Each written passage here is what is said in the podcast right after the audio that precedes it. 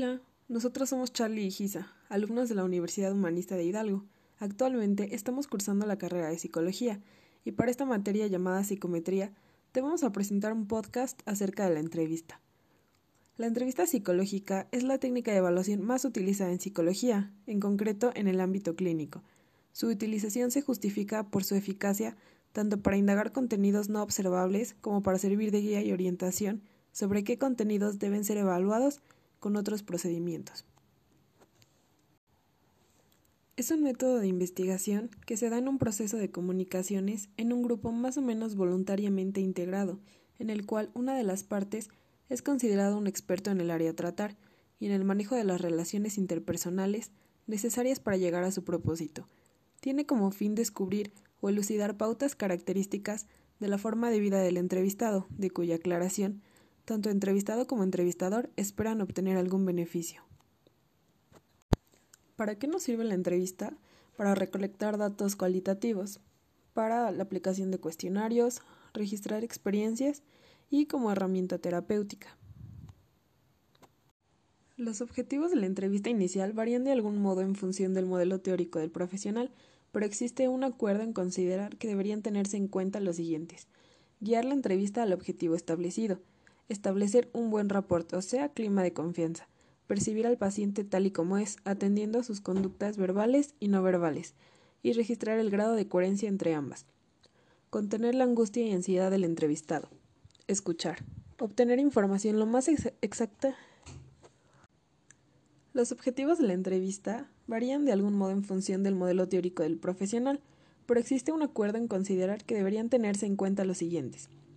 Guiar la entrevista al objeto establecido. Establecer un buen rapport, o sea, clima de confianza. Percibir al paciente tal y como es, atendiendo a sus conductas verbales y no verbales, y registrar el grado de coherencia entre ambas. Contener la angustia y ansiedad del entrevistado. Escuchar. Obtener información lo más exacta y válida posible sobre el problema. Estimular la expresión verbal del paciente. Captar lo que el paciente está solicitando a través de sus problemas Lograr una comprensión del problema, hacer insight en el problema del consultante. Conocer las tentativas de solución que se han implementado hasta el momento y los resultados obtenidos de las mismas. Establecer hipótesis diagnósticas en los términos que cada profesional entienda en función de su marco teórico. Planificar el proceso de evaluación psicológica. Y organizar un mapa conceptual sobre los problemas que le han consultado. Tras finalizar la entrevista, conviene que el profesional dedique un tiempo a reflexionar y elaborar una representación gráfica o mapa conceptual que estructure el caso y aporte una explicación y comprensión del mismo. Características. La finalidad de la entrevista es realizar una evaluación del paciente a través de una conversación. Toda entrevista recoge la demanda del entrevistado. La función del psicólogo consiste en identificar esta demanda. El lugar de la entrevista queda acordado de manera previa. La mayor parte de las entrevistas psicológicas tienen lugar en la consulta del psicólogo. La entrevista comienza con un desconocimiento mutuo de los actores de la conversación.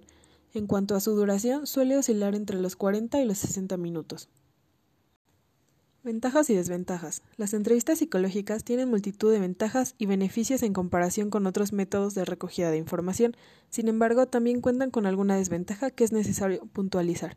La principal desventaja en este sentido está relacionada con la dificultad por parte del entrevistado para discernir si la información que está recibiendo por parte del paciente es su forma habitual de comportarse o por el contrario, la propia entrevista está influyendo en su comportamiento.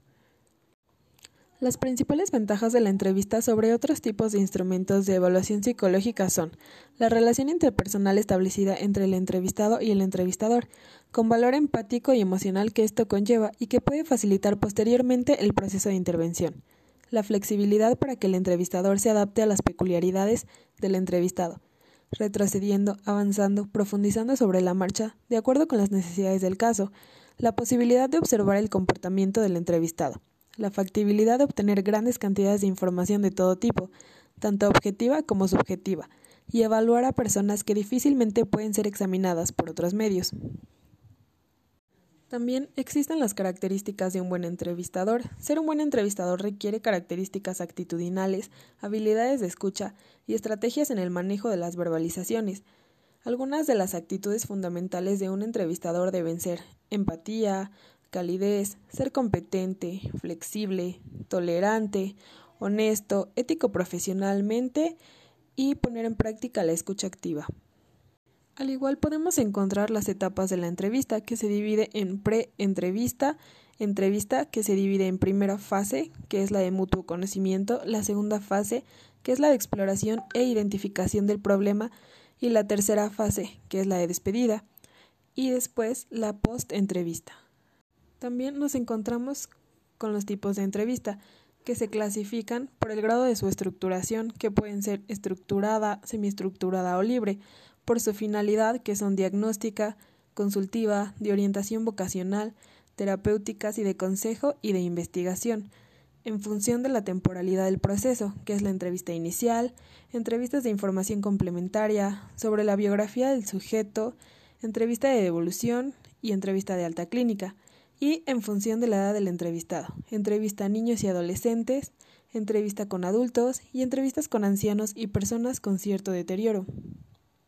Un ejemplo de una entrevista clínica podría ser cuando una persona consulta a un psicólogo refiriendo que tiene problemas de insomnio y el psicólogo empieza a indagar en la problemática del paciente, empezando por aspectos un poco más generales sobre su vida y posteriormente haciendo preguntas relacionadas con el motivo de consulta, como por ejemplo si le cuesta conciliar el sueño o cuántas horas duerme en el día y en qué horarios, cómo es su ritmo de vida, si se despierta con facilidad, etcétera. Estos son aspectos muy generales y breves de la entrevista y esperamos que les haya gustado.